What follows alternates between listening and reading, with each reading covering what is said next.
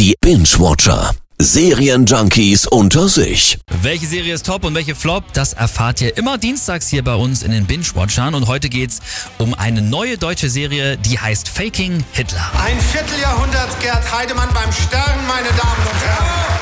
Ich brauche mal wieder einen richtigen Knüller. Und ein Reporter ist immer nur so gut wie seine letzte Geschichte. Und was ist das Intimste, was man schreiben kann? Ein Tagebuch von Adolf Hitler. Das ist doch eine Sensation! Die Serie kommt erst heute raus bei RTL Plus, das war ja früher TV Now. Aber Fabian, du durftest ja schon mal vorab exklusiv reinschauen. Genau.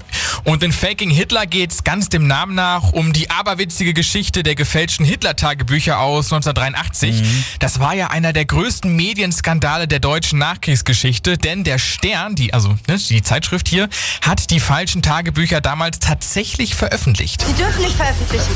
Bücher sind gefälscht. Hast du dafür irgendwelche Beweise? Müssen Sie nicht eher Beweise vorlegen, dass die Bücher echt sind? Was für ein Theater. Natürlich sind die echt. Ja, war wohl nicht so.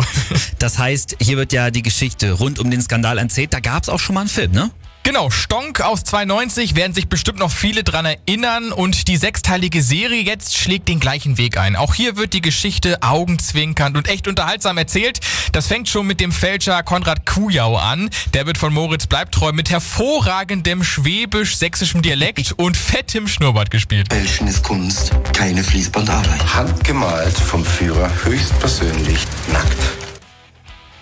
Faking Hitler hat aber nicht nur leichte Komik und eine unglaubliche Geschichte. Die Serie liefert einen hintergründigen Blick auf Sensationalismus, Fake News und die Verführbarkeit von Menschen. Klingt richtig gut. Lars Eidinger ist ja auch mit von der Partie, auf den freue ich mich ganz besonders. Also richtig spannend und unterhaltsam zu sehen, wie eben ein Reporter und ein Kunstfälscher einen der größten Medienskandale in Deutschland Oh ja. ausgelöst haben. In Germany we call it a Knüller.